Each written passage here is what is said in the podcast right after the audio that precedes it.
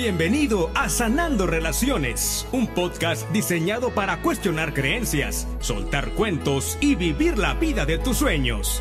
¿Estás listo? ¡Comenzamos! Muchísimas gracias por darle play a este nuevo episodio de el podcast de Sanando Relaciones. Mi nombre es Joaquín Domínguez y estoy bien emocionado, muy contento por poder eh, tener a una invitadaza el día de hoy en este podcast. Desde que la conocí, yo dije, tiene que estar en Sanando Relaciones y dicen por ahí que tú pides y te va a dar. Así que estoy muy feliz de presentarles a Yaya Macía. Ella es psicóloga, especialista en psicoterapia gestal y está hoy aquí en Sanando Relaciones. Yaya, bienvenida. Hola Joaquín, gracias por invitarme. No, a ti por aceptar la invitación. Es tu primera vez en un podcast, me habías dicho. Así es. me encanta. Vamos, vas a ser, voy a ser tu padrino de podcast, porque estoy seguro que después de este podcast te van a invitar a muchos más, porque creo que tienes cosas bien padres que compartir y más con este tema que es límites sanos, ¿no? Con la familia. Así que vamos a tener mucho de qué platicar y gracias por estar acá. Gracias. Muy bien, vamos a entrar un poquito como en contexto con la gente que nos está escuchando y nos está viendo también. Y es un poquito, si tienen ustedes que están ahí escuchando el episodio, la sensación de que nuestros papás, nuestros hermanos, no respetan mi individualidad o que no respetan quién yo soy o luego de repente entra mucho este tema de la obligación o el compromiso de ir con los papás cada domingo porque cómo no vas a ir a ver a tus papás y entra mucho esta obligación de la reunión familiar y el compromiso. A mí esa frase la conocí aquí en Monterrey, ¿eh? porque yo no soy de acá. Es que tenemos un compromiso. Y yo, pero porque es una fiesta, es una reunión. No, es un compromiso porque ni modo que no vayas. ¿Cómo no vas a ir con el compadre? ¿Cómo no vas a ir con tu mamá? ¿Cómo no vas a ir con, etcétera, no? Y algo que me llama mucho la atención sobre los límites es cuántas veces has sentido que tienes que complacer a tu familia, que tengo que hacer las cosas, una de dos, para que no se enojen, para que no me reclamen, para que no haya problemas o peor aún, para que no vaya a ser la de malas, que me dejen de querer. Y también para, para pertenecer. Para, para, claro, para que no me saquen del club. Eso es bien bien, básico y bien primitivo. O sea, quiero pertenecer a mi clan, tengo que hacer las cosas que ellos requieren para yo pertenecer, porque si no me van a excluir. Y qué feo sería eso. Que no, horrible. Oye, pero es una creencia a final de cuentas, ¿no? O sea, tenemos miedo a que nos saquen de la, de la tribu o del clan, como tú dices, pero de verdad, yo siempre lo he pensado, ¿de verdad me van a sacar de la familia? O sea, ¿me van a quitar el apellido? La verdad, no sé, piensa en tus experiencias de vida y yo en las mías. y por más que hagan, no no. Oye, por más que uno se quiere salir. Por más que uno se quiere salir o por más que haces cosas para hacer, bueno, en mi experiencia propia, por más cosas que han, que han pasado para hacer, que dices, esto no se lo voy a perdonar y... Y, ahí estamos. Sí, yo creo que los, los vínculos familiares son muy, muy fuertes y muy poderosos. Entonces, este, hagas lo que hagas, permaneces. Permaneces. Eh, pero el miedo a no, a no permanecer o a no pertenecer es muy grande. Más fuerte, más fuerte.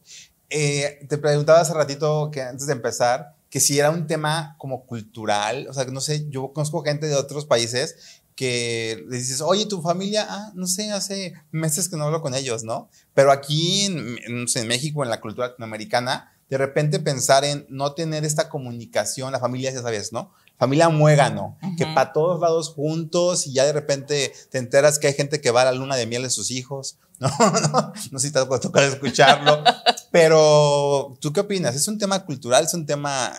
¿Tú, tú cómo lo ves? Yo creo que sí es muy cultural, muy, muy de México. Eso que dijiste, la familia muégano me encanta porque sí se da mucho aquí. La familia muégano está tan pegada que no permite verse. Entonces a veces necesitas despegar ese, ese, ese muégano para poderte reconocer como individuo y, y, verte bien. Estás tan así que no, no, ves, no ves al otro, no ves nada, solamente ves el muégano que te, que te mueve. O sea, como que somos la familia y al estar todos juntos y apretados y así juntitos para todos lados, no me permito ni siquiera reconocerme ni, reconocer, a mi familia, ¿no? No sabemos quiénes somos. Exactamente, yo creo que de ahí viene todo el problema de que es, o sea, es, en, la adolescencia pasa que te vas así como desprendiendo para convertirte en un individuo. Y no te Y la lucha es tan grande entre los papás de que te atrapan porque tienen miedo que te pase algo y luego tú te empiezas ese desprendimiento y te vuelves a... Entonces ahí se hace el muégano. Entonces, no, qué miedo, qué miedo. Y, y, el ideal es quedarte tú como individuo y ellos como individuo y reconocer a cada uno, pues, sus dones y sus talentos. Pero no se da, entonces te quedas así, amueganado. Entonces no te ves, ni te sientes, ni nada. Pero ¿cuál será el miedo, ya ya? ¿Será el miedo a si me separo, voy a dejar? Porque al final de cuentas, cuando eres un niño, tú sientes que eres tu familia. O sea, yo soy mi papá, mi mamá, mi hermano, mi abuelita, mi, mi, familia con los que veo, y salirme tantito para ser yo. O sea, como que dejar a mi familia significaría dejar de ser quien soy, como que son parte de mí y no puedo quitármelos porque voy a dejar de ser, cuando es lo contrario, creo yo. El, el salirte es... Es que es un proceso. Cuando eres niño, o sea, niño, pues tus papás deciden todo, cómo te llamas, de qué religión eres, a qué escuela vas, qué te vas a poner, qué vas a comer, con quién te vas a juntar, a dónde vas a ir. Cuando te entra la adolescencia, empieza el proceso de individualización de la persona. Pero ahí es cuando se hace el muegan. Que el, tú te quieres sostener como un individuo, pero los papás no te dejan porque te quieren jalar a sus expectativas que tienen de ti, a sus creencias, a sus miedos, también tienen mucho que ver ahí sus miedos. Entonces, yo creo que ahí te pierdes un, poco y un mucho entre sus expectativas, sus creencias y sus miedos y lo, y, lo que a ti te, te mueve en la vida. Entonces ahí empiezas a perder tu individualidad. Y hablando un poquito de... Entonces, como te empiezas a perder la individualidad, ¿qué es lo que te da seguridad? Pues pertenecer ahí, estar ahí. Y por eso me cuesta trabajo poner límites, porque al final del día, si yo les digo, oye, a mí no me gusta, oye, yo no quiero, oye, yo no quiero ir a casa de mi abuelita, yo no quiero ir a misa, yo no quiero hacer eso que todo el mundo está haciendo, eh, me van a dejar de querer, me van a correr de la familia. ¿Cuál es el proceso? Pues yo creo que el, el miedo es, me van a dejar de querer y no voy a pertenecer, y me van a excluir. Y, y, lo entiendo de niño. Exactamente, es muy entendible desde, la, desde la naturaleza de un niño. Sí, porque un niño, y, lo hemos, hay, hay, papás que lo dicen, yo lo he escuchado de que ya no te voy a querer, ¿no? Y si te portas así, ya no te voy a querer. Y hay papás que todavía hasta dicen, y te voy a regalar, ¿no? Señora, le regalo a mi hijo. Y yo digo, es, ha de ser bien traumante para un niño o para una niña que le digan, si no haces lo que yo quiero, si no eres como yo quiero, entonces no me sirves y entonces vas por fuera. Y por eso te decía, de niño lo entiendo, un niño de cinco años que le digan, si te portas mal te voy a regalar, es como de, no, por favor, no me vayan a me voy a portar bien. Pero mi pregunta es, ¿por qué si ya, no voy a decir mi edad para que no se, no se sorprenda, pero ya estás más grande, ¿no? 20, 30, 40 años y pareciera que actuamos exactamente igual.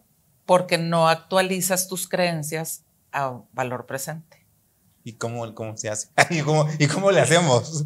Te voy a decir cómo me lo explicaron a mí que entendí, me quedó bien claro. Haz de cuenta que me trago un gansito entero, Ajá. la creencia. Ajá.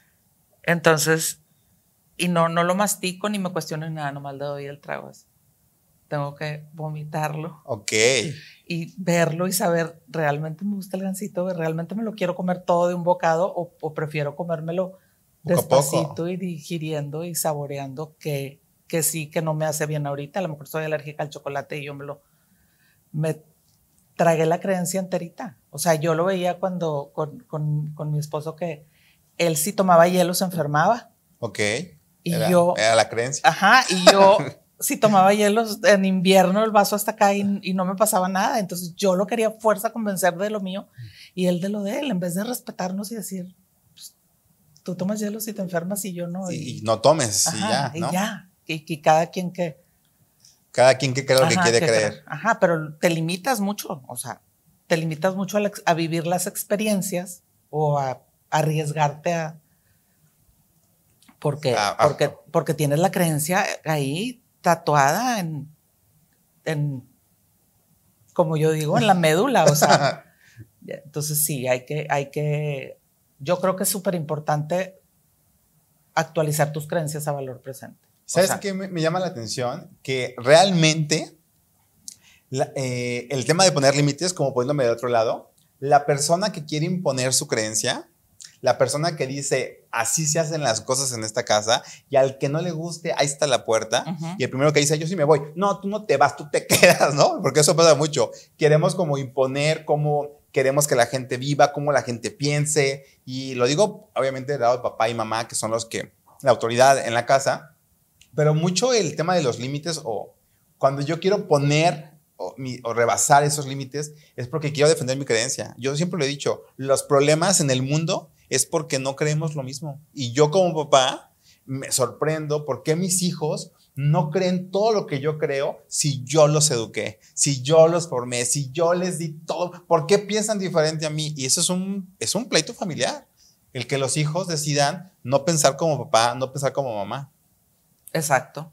Tener su propio y porque yo creo que detrás de todo eso hay mucho miedo de los papás, o sea, porque ellos tienen un camino más o menos que creen que es seguro, ¿sí? Y que si no te sales de ahí vas a vivir una vida, que también eso está bien cuestionable, sobre todo ahorita en esta época que antes, en mi época, tengo 55 años, era, nada más había una, una ruta en la vida, es te vas a casar y vas a tener hijos. Y, y ya, y ya. Y, que, estudien para que se casen y tengan hijos. Ajá, y que, ajá, y, que estudien y que trabajen y, que se casen y que tengan hijos. O sea, ¿cómo es posible que en un mundo tan diverso solamente pueda haber un solo camino para, para, para la realización, para la felicidad? Entonces, a mí sí me da gusto que los chavos de ahorita se cuestionen muchas cosas, porque para empezar, yo creo que no todos tenemos la vocación de ser padres. Ni, ni del matrimonio. Ok. Entonces, si vas a tener hijos para que cumplan tus expectativas, pues está cañón, es como una cadena perpetua. Totalmente de acuerdo. Y ahorita me decía, me, surge la duda, ya, ya. Así como, ¿qué fue primero, el huevo o la gallina?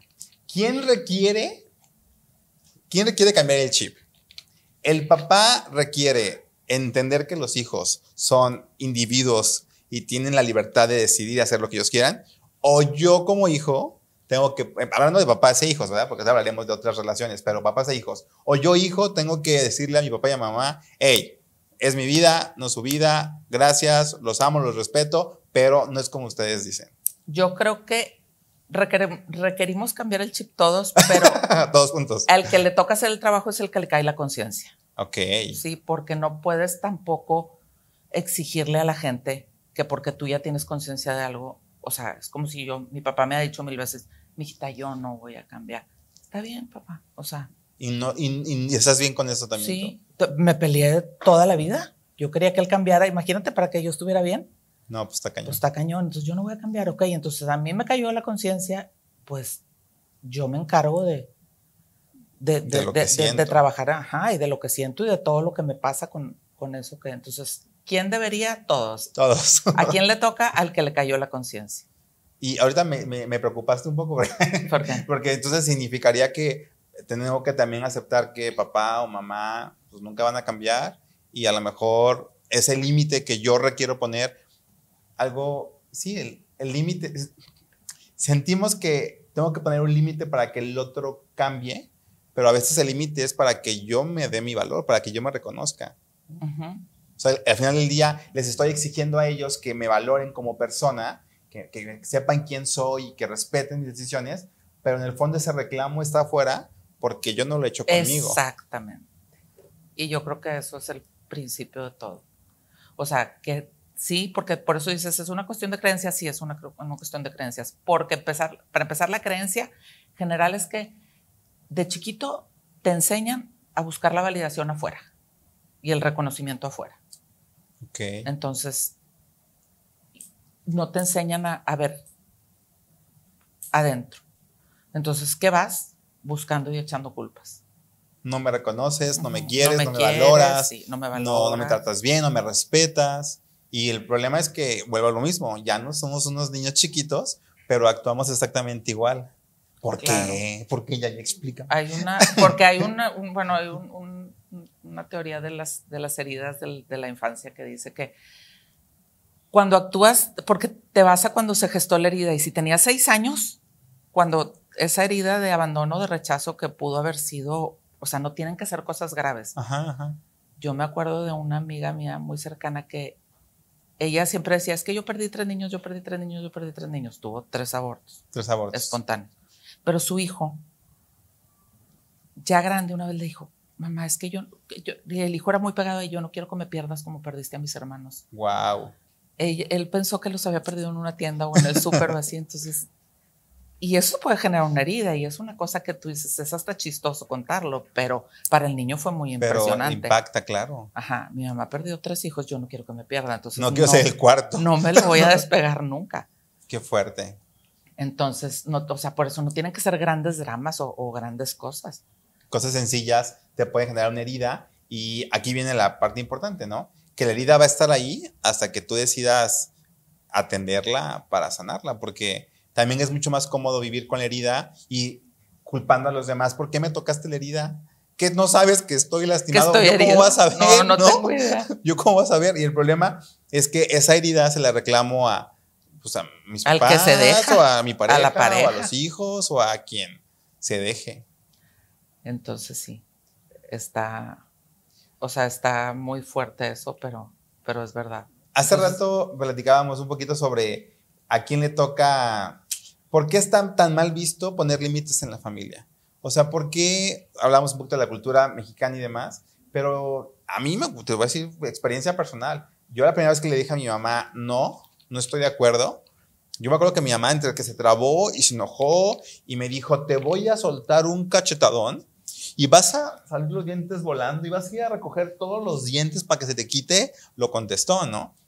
Pero yo en ese momento, claro que hoy yo veo un niño contestón y digo, ay, ese chamaco igualado, pero en el fondo digo, oye, o sea, o sea, sí hay que buscar la forma, pero pareciera que está mal visto decirle a papá, mamá, al abuelo, ¿sabes? No estoy de acuerdo, o no me, no me abraces, o no me gusta cómo me, me estás, este, eh, eh, no sé, creo que son actitudes que está mal visto. Si un niño le dice que no a alguien, ¿por qué es, por qué es grosero? ¿Por qué eres maleducado? Porque eres maleducado si no lo quieres saludar de beso, si no quieres ni saludar. O sea, porque creo que también es algo bien cultural, o sea, bien, bien del respeto a tus mayores, el respeto a las figuras de autoridad. Y lo llevamos a un nivel no sano. O sea, que ese respeto se convierte en sumisión. En sumisión. En, en una autotraición a ti mismo, porque por respetarte a ti me tengo que traicionar a mí. Qué fuerte. ¿Cuál sería la forma correcta de sea, para que no se vea como este tema de no queremos educar niños, eh, o sea, groseros y altaneros. No sé cuál sería ese equilibrio para decir, oye, tú tienes la libertad de decir, no quiero, no me gusta, no estoy cómodo, pero no sé si existe una forma. Yo, que tengo dos hijos, yo lo que siempre he dicho, si, yo, si mis hijos volvieran a nacer, yo lo que me dedicaría sería a observarlos muchísimo para descubrir quiénes son ellos.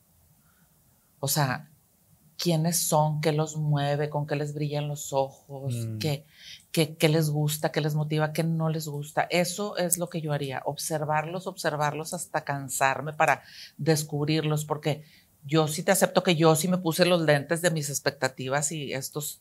Lo que deberían, lo que deberían de ser para ser felices y exitosos y productivos y, y todo. Y aceptados socialmente. Ya hay una, cuando mi hijo estaba bien chiquito en, primaria, yo le puse una camisa y él dijo, no me gusta, ¿te la pones porque la acabo de comprar? No me gusta, no la quiero. Y yo, pues te la pones y te vas. Llegó al colegio, se metió abajo de la escalera y se, se quitó la camisa. Entonces lo vieron y dijeron, no, la, maestra, entonces me habló la maestra y es que José no quiere entrar porque no le gusta su camisa.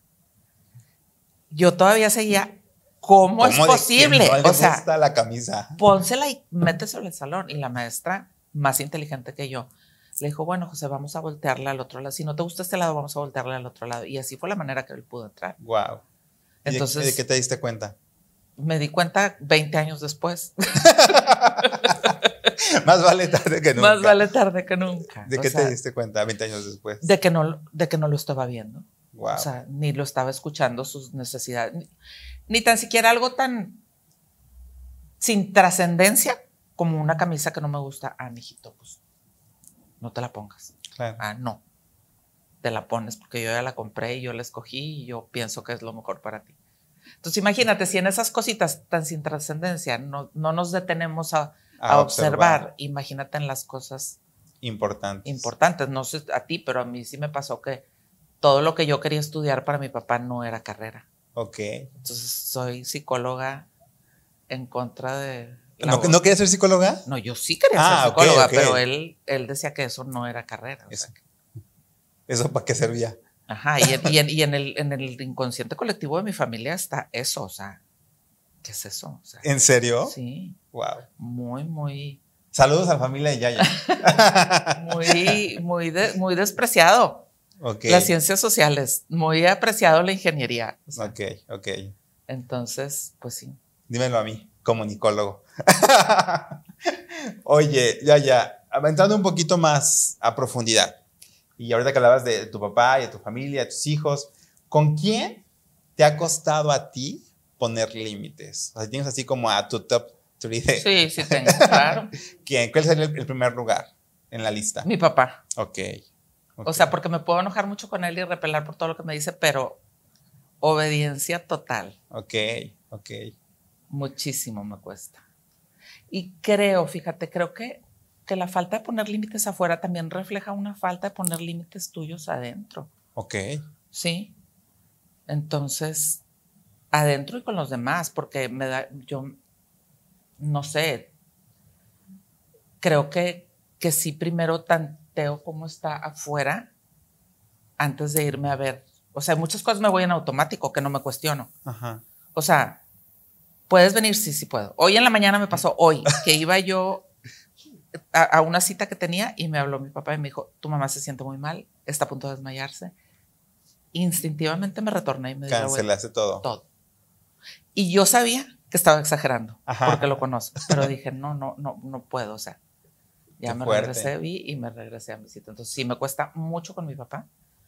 Este, creo que también tiene que ver mucho con su educación y con la, y con la mía. Lo hablo con mi hijo, le digo, o sea, esto que yo hago no es sano, no es normal, no te va a llevar al, no te va a llevar lo, ves. No, ajá, no te va a llevar a lugares felices, así es que no lo hagas. Entonces sí me gusta que me que me cuestione y que me diga. Oye, como indagando en este tema de las creencias, ¿qué creencia crees que estás reforzando cuando tu papá te habla y te dice, ven, a pesar de que tú tengas otra cosa que hacer. O sea, como, ¿cuál es la creencia que tiene ya ya? No, como para decir... Es que sí, es una creencia, pero es también como un patrón de conducta, un disparador automático. Ok. Sí, o sea, ya es tan establecido, está el canal tan bien hecho que ya actúen en automático. En automático. Ajá, es play y yo ya sé lo que tengo que hacer. Ya. ¿Por qué creencia? Pues no sé, yo creo que es por miedo a, a no ser reconocida como valiosa o no ser querida o no ser aceptada. Okay. Entonces me cuesta mucho poner límites con mi papá, con la comida. Oye, eh, hoy lo dices muy consciente y, de verdad entiendo que es un proceso de años de poder reconocer esta, este, me falta poner límites o me cuesta con papá. Me cuesta, o sea, estoy orgullosa de algo que al menos yo tengo conciencia, porque antes me iban automático toda la vida. Entonces ahora ya tengo conciencia. Así de, ah, otra vez estoy. Ok. Ahora, otra vez estoy. A veces lo logro, a veces no. Pero bueno, al menos ya, ya hay conciencia. Una pregunta que me llama la atención es, ¿en qué momento, insisto mucho, o sea, entiendo que hoy estás consciente, pero hubo tiempo en el que no te dabas cuenta. Pero ¿en qué momento tú te diste cuenta que, oye, ya, necesito poner un límite porque esto me está rebasando, porque ya no me siento bien, porque esto ya me está doliendo de alguna manera. O sea, ¿cuál fue tu botón rojo? Pues tú lo estás diciendo cuando ya te llega el agua al cuello, cuando ya estás demasiado incómoda o demasiado harta o empiezas a, a perder el sentido de la vida o estás muy deprimida que dices, a ver, algo. ¿Y recuerdas algún momento así en, en tu vida donde dijiste, no, esto no está, no está cómodo, no está padre? Este, sí, tengo un, momento reciente que todos empezaron a, mis hermanos y mi papá, a decidir por mi vida y no me preguntaron ni, y, dije, oye, No, yo, yo también participo. ¿Es mi vida? Es mi yo vida. también voy a Yo también quiero opinar y participar y decidir que, aunque con el cuento de que es que es lo mejor para ti, o sea, y, no lo, y no lo estás viendo, entonces sí, sí dije, no, es mi vida y yo quiero, quiero participar, quiero tomar el riesgo de... Luego también a veces por eso te quedas ahí obediente porque es bien cómodo, porque estás en un lugar seguro, según tú. Según tú estás en un lugar seguro, pero ese lugar seguro te das cuenta que es una cama de púas. Totalmente, la famosa jaula de oro, ¿no? Ahorita decías, eh, es lo que te conviene, es lo mejor para ti. Yo siempre me he hecho esa pregunta, lo mejor para según quién, ¿no? ¿Quién decide o quién determina qué es lo mejor? Y ahorita la segunda parte que también me gustó, que comentabas, es cuánto miedo a equivocarnos. O sea, cuánto, miedo, aquí, o sea, que, oye, ya me dijeron y yo dije que no, que yo me iba por otro lado, y si me equivoco y si la riego y si fracaso, y ahora cómo regreso les digo, ay, sí tenían razón, ¿no? Como dicen que nos choca decirte lo dije, pero nos encanta cómo se oye, ¿no? ¿Cómo, cómo fue para ti? O sea, ¿o qué hiciste para comenzar a establecer este límite con tu familia y decirles, a ver? Primero me enojé mucho. o sea, spoiler, se vale enojarse. Se va, ajá. Cada quien usa sus en, mi familia el enojo, como la tristeza y el miedo no están permitidas esas emociones, todo se sale por el enojo. Ok. ¿Sí? O sea, las, las cancelaron. Las cancelaron. Así, en esta casa nadie está triste. Nadie está triste ni, ni, ni, ni, tiene miedo. Pero se vale estar enojado. Pero enojado, ahí avienta de todo por ahí, imagínate. Entonces, primero hice lo conocido, me enojé mucho. Ok. Y después ya. ¿Con ellos directamente o tú sola? Con ellos. Ok, ok. Y después ya empecé en un, proceso de, de, de, autorreflexión y de terapia con mi terapeuta que también tengo y de decir, a ver, ¿qué, qué, o sea, qué me está pasando? Porque al final, si me está pasando a mí, pues yo soy responsable, aunque los de afuera me hagan lo que sea, pero si a mí se me está moviendo todo y estoy en un, en un lugar de mucha incomodidad, pues yo a mí me toca hacerme cargo. Oye, eso está bien fuerte ya, ya, porque generalmente es muy cómodo decir, es que me hacen, es que me dicen, es que no me valoran, es que no me respetan, es que eh, me atropellan como persona, pero nunca me cuestiono qué hice yo o qué no estoy haciendo yo como para llegar a este punto en mi vida, ¿no? Entonces hice eso y después pedí como que una tregua. de cuenta que dije, estoy así, no nos vemos, no me ven, entonces necesito separarme mucho. Mucho, mucho, mucho. ¿Y literal se los dijiste? Sí. Me voy a tomar distancia. Me voy a tomar y, voy a ir caminando paso a pasito para ir viendo cada vez más cerca y reconocer hasta dónde voy a estar segura yo. Ok. Sí. Porque al final para eso son los límites, para proteger tu, tu cuerpo y tu mente en un lugar que tú te sientas segura. ¿Y con quién lo hablaste? ¿Directamente con alguien en particular? ¿Con todos? ¿Hiciste una reunión? ¿Con cada uno? No, con mis papás, con un hermano, y, ¿Y cómo me lo falta hablar con uno. ¿Y cómo lo tomaron? O sea, pues ¿cuál fue la reacción? Estás loca, hombre. como siempre. Tus, cosas. la psicóloga, ¿no? Sí, la psicóloga que está loca. ¿Y cómo te sentiste tú a, ah, yo tener muy bien. la conversación? Yo muy bien, porque, porque también me, me sabía que si me quedaba ahí tan cerca, nada más me iba a quedar en el enojo y en el enojo y en el enojo y en el enojo del otro lado y nunca íbamos a salir de ahí, porque ese es un terreno muy conocido. Sí. Entonces, no, dije, pues yo elijo diferente. Esta vez elijo diferente. oye, eso me encantó. Esta vez elijo diferente. Como que se nos olvida que podemos cambiar de opinión, podemos hacerlo distinto. Y si siempre he sido de una forma, si siempre he permitido que se meta en mi vida, si siempre he sido el bueno que no contesta, porque así, así aprendí a que me quisieran. O sea, aprendí a, me gustó que ese ratito, eh, nos enseñaron a recibir la validación de afuera. O sea, ¿qué tengo que hacer yo para que me aplauda? ¿Qué tengo que hacer yo para que papá esté contento? ¿Qué tengo que hacer para que todo esté bien? Y a veces te das cuenta que no importa lo que hagas, las cosas no van a, no van a ser distintas, ¿no? Exacto.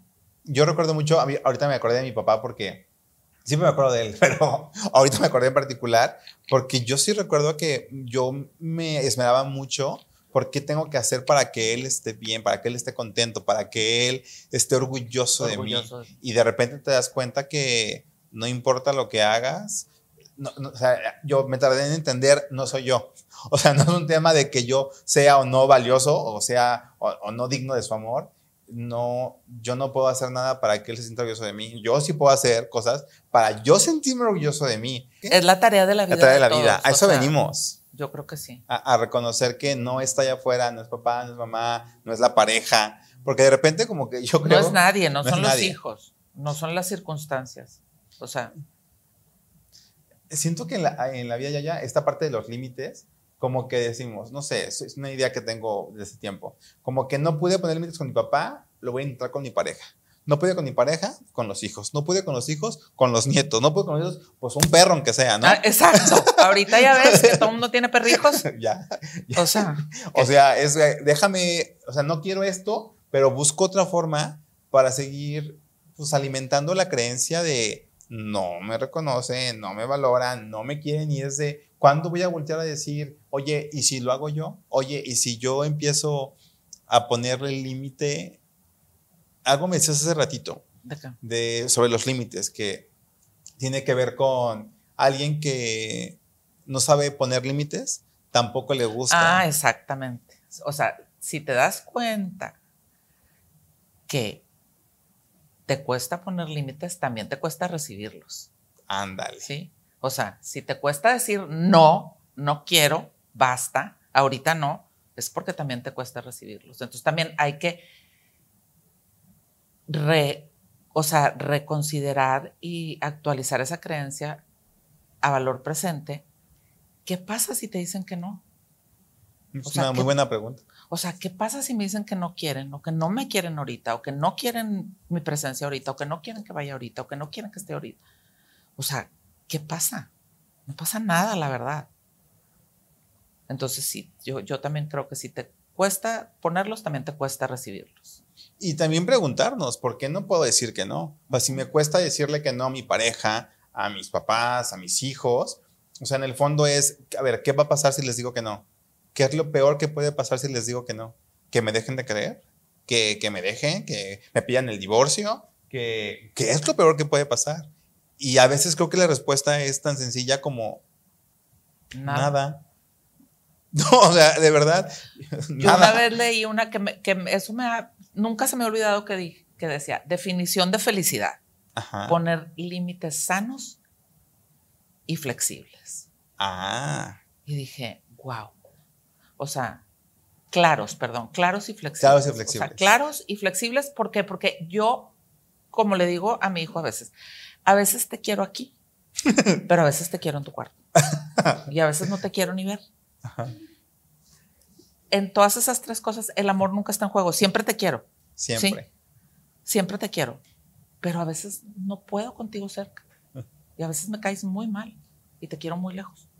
Pero te sigo queriendo. Pero te sigo queriendo. Eso, eso nunca, o sea, eso nunca está en la ecuación. Claro. Y yo sí siento, y hablando un poquito de mí. Y creo que igual aplica para la pareja. Exacto. Y para los papás, sí. O sea, o sea, los papás a lo mejor tienen derecho a decir, no quiero que vengan el domingo, qué flojera, me vienen a ensuciar la casa y hacer un relajo aquí. Hoy no quiero que vengan. Hoy no quiero que vengan. Hoy no quiero ir. Pero no significa que no te ame, que no te quiera, porque... Ni que no seas importante para mí. Exacto. Y algo que decías hace ratito que lo quiero retomar, es que al final del día es, yo te digo, oye, no quiero, no quiero ir, porque me encanta. En, México, no sé si te ha pasado o lo, lo, lo veas como real, pero, oye, te invito a una fiesta o te invito a salir. Ah, no, gracias. Pero ¿por qué no? ¿No? O sea, siempre es de, dame una explicación, de, tienes que darme un motivo por el cual no quieres aceptar mi invitación. Y la respuesta es porque no quiero. Pero, pero eso cuesta mucho trabajo. Muchísimo decir, no quiero ir y muchísimo que la gente lo entienda, que no, no quiero ir porque no quiero o porque no puedo. Estoy cansado. Estoy cansado. Lo que sea. No, tiene nada que ver contigo. Sí. Pero sí, sí cuesta mucho. Y a ti te quiero mucho y te admiro y después nos vemos. A mí me pasa mucho acá en el norte, ahorita ya no por la pandemia, pero antes se acostumbraba, se acostumbraba mucho la fiesta de cumpleaños en un restaurante. Este, invito a mi cumpleaños en un restaurante. Y a mí me chocaba porque era yo en un extremo de la mesa, el festejado en otro extremo, platicando con los tres que tiene al lado, y yo de, ay, nada más vine a comer, ¿no? O sea, no me gusta. Pues ya aprendí a decir, oye, te invito a mi cumpleaños, ¿dónde va a ser? En el restaurante, no, gracias Y las primeras tres que les dije no, gracias, era de, pero este, es que para mí es importante que estén mis amigos y demás. Y digo, para mí es importante compartir contigo. Entonces después nos juntamos tú y yo y celebramos tu cumpleaños, pero tú y yo para platicar o con dos, tres más, ¿no? Pero no en una mesa de 20 porque ni te voy a ver, ¿no? Y me acuerdo que las primeras dos, tres, hasta me dejaron de hablar, ¿no? Ya, saludos, ¿no? Tú sabes quién eres. Pero, y no era, no quiero ir a tu fiesta. No era un, no eres importante para mí. Era un, yo no quiero ir a estar en una fiesta cuando, pues, no te voy a a Que no es un lugar ¿no? cómodo ni agradable para mí. y ni para platicar y disfrutarte, ¿no? Pues sí. Pero pues así nos vamos en piloto automático y... Y falta cuestionarnos un poquito más. Todo. Yo creo que o sea, todos los días decir, quiero, puedo, necesito. Y ahí había una pregunta de que si has tenido que complacer a la familia. Claro que sí, todos lo hemos tenido que hacer y lo vamos a seguir haciendo. O sea, hay cosas que, pues, que, que, no, que a lo mejor no, no, que no, que no, que no quieres o no estás, pero bueno, o sea, hoy sí quiero, hoy, hoy sí, hoy sí se me, hoy sí quiero complacerlos. Hoy, sí, hoy sí. O a esto, aunque no quiero, voy a ir, porque sé que es importante para el otro mi presencia, sí. Entonces también se vale ser un, poco flexibles, no puede Pero poquito, ¿eh? sí, me gustó eso. Los límites, la felicidad está en poner límites claros y flexibles. Y, ajá, y flexibles, o sea, la flexibilidad te da todo. Hoy sí quiero, mañana no quiero, hoy quiero tantito, mañana puedo con más, sí y mi amor no está en, en cuestionamiento. El, amor, y el amor nunca está en juego, o sea, está. Ya, ya. Si hubiera un primer paso, si alguien dice, todo lo que dice ya, ya me hace sentido, todo lo que acaban de platicar me hace sentido, si hubiera un primer paso, ¿cuáles serían? Ya, ¿Un primer paso para qué? Para, para poner límites. Sería, bueno, primero, no salir después de que te das cuenta que nunca has puesto límites con la espada desenvainada, decir ahora todos, o sea. no, no, no, no. Ajá, ajá, porque si no caerías en otra polaridad y las polaridades nunca son sanas. Así como no es sano vivir sin límites, tampoco es sano vivir con una armadura, porque pues entonces no tienes contacto. Claro. Entonces saldría con cautela, observando, cuestionándome. O sea, yo a veces lo que hago es en la mañana cinco minutos y pongo la mano aquí porque digo, necesito contacto de aquí para adentro, no de aquí para afuera. Ese, ese lo manejo muy bien. Qué hermoso. Necesito sentir de aquí para adentro y, y, a ver, ¿qué? ¿Qué quiero? ¿Qué necesito? ¿Qué me mueve el día de hoy? Entonces, eh, eh, eso es algo que a mí me ha funcionado mucho. Entonces, cinco minutitos de aquí para adentro. A ver qué, para sentirme. Súper. ¿Qué más? siendo lo más claros posible. Ok. O sea, otra cosa, cuando empiezas a poner límites y si nunca has puesto, te empieza a dar mucho miedo y mucha culpa. Miedo y culpa. Ajá. Entonces hay que agarrarlos, el miedo y la culpa, y echarlos en la bolsa y cargarlos. Los abrazas y no, vámonos. No los vamos a quitar. Entonces hay que aprender a convivir con ellos. Entre más lo enfrentes, más se van a ir diluyendo, más poder van a empezar a perder. Pero si quieres salir y decir, ya, sin miedo y culpa, está muy Voy a decir que no voy a sentir muy bien por decirle que no a mi mamá, pues no. Va a haber culpa, va a haber miedo y se vale. Y se vale. Y hay que hacernos responsables de la culpa y el miedo. Y también otra cosa bien importante, que si queremos ir por la vida poniendo claro, límites claros y flexibles, hay que aprender a recibirlos. ¿Sí? Ok. A, recibirlos de parte de, Y pues la familia es el. el porque son los con, los que pues más convivimos. Entonces, a recibirlos. Y entender que si me dicen que no, no es porque no me quieran. Ajá. Y si me tiro a la tristeza, hacerme cargo de eso y decir, a ver, ¿qué me está pasando? Súper. Porque es tuyo, no es del otro. Me encanta. Entonces, aprender a recibir, a, recibir, a dar y recibir. Irnos con cautela, muy cuestionadores de las creencias. O sea, yo creo que eso para mí de actualizar la creencia valor presente es algo muy valioso. Muy valioso. Muy valioso en detenerte, cuestionarte y decir, a ver, esto me sirve el día de hoy, ¿me sirve o no me sirve? O ya no me sirve. Ya no me sirve. Porque hay creencias que nos sirvieron demasiado y nos dieron toda la seguridad y nos protegieron y nos y te atrincheras ahí. Ya no sirve. Tenía seis años. Ya o sea, ya no. Ya no la uses. busca cosas nuevas. Me encanta, ya, ya. Ya, ya, no sabes qué emoción tengo, qué agradecimiento por haberte tenido aquí en el podcast, haberte escuchado y poder compartir esto con la gente que creo que es bien valioso. Yo siento que eh, cuando hablamos de sanar relaciones, siempre brinca papá, mamá, hermano, pareja y creemos que es un tema de qué tengo que hacer para que cambien. Y para mí, poner límites es el primer paso a hacerme yo responsable de que me toca a mí trabajar en lo que a mí me duele para empezar a pedir y expresar y decir lo que quiero para, para mí, para mi vida. Y me encanta que hayas estado aquí compartiendo con nosotros. Gracias. Y por último, nomás quiero decir que yo creo, pero eso es algo muy personal, que la primera relación que tenemos que sanar es la de nosotros con nosotros mismos. Totalmente de acuerdo. Y a partir de esa sanación es que puedes empezar a replicar eso afuera. Entonces, primero hay que sanar nuestra relación y un buen paso para empezar es cuestionándonos nuestras creencias y actualizándolas a valor presente. Excelente.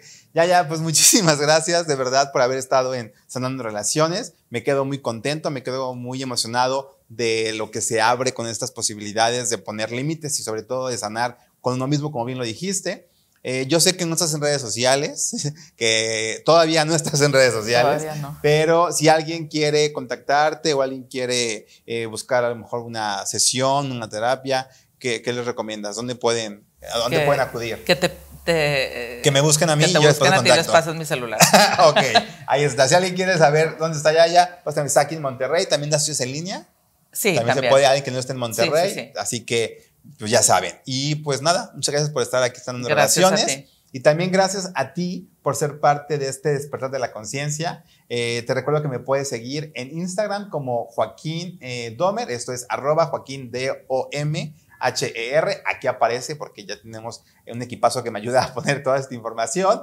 Y te mando un fuerte abrazo de corazón a corazón y nos vemos la próxima semana en un episodio más de Sanando Relaciones.